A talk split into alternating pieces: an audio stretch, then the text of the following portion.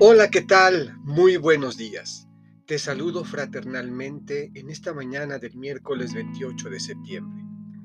Continuaremos con la lectura del evangelista Lucas, del capítulo 9, los versículos 57 a 62. Del Evangelio según San Lucas. En aquel tiempo, mientras iban de camino Jesús y sus discípulos, alguien le dijo, Te seguiré a donde quiera que vayas.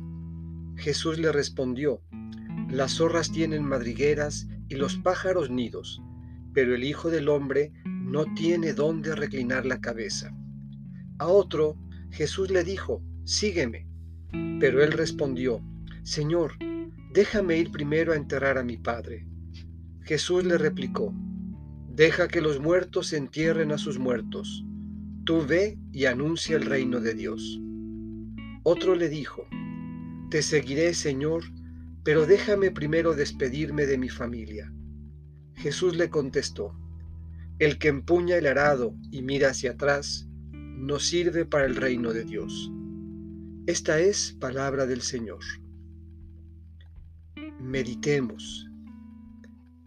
Te seguiré, Señor. Jesús seduce, provoca, llama, y del corazón del hombre aflora una respuesta animada y comprometida. Te seguiré. Pero debemos cuidar de no quedarnos en la ilusión piadosa del voluntarismo y tener claridad ante las exigencias del seguimiento.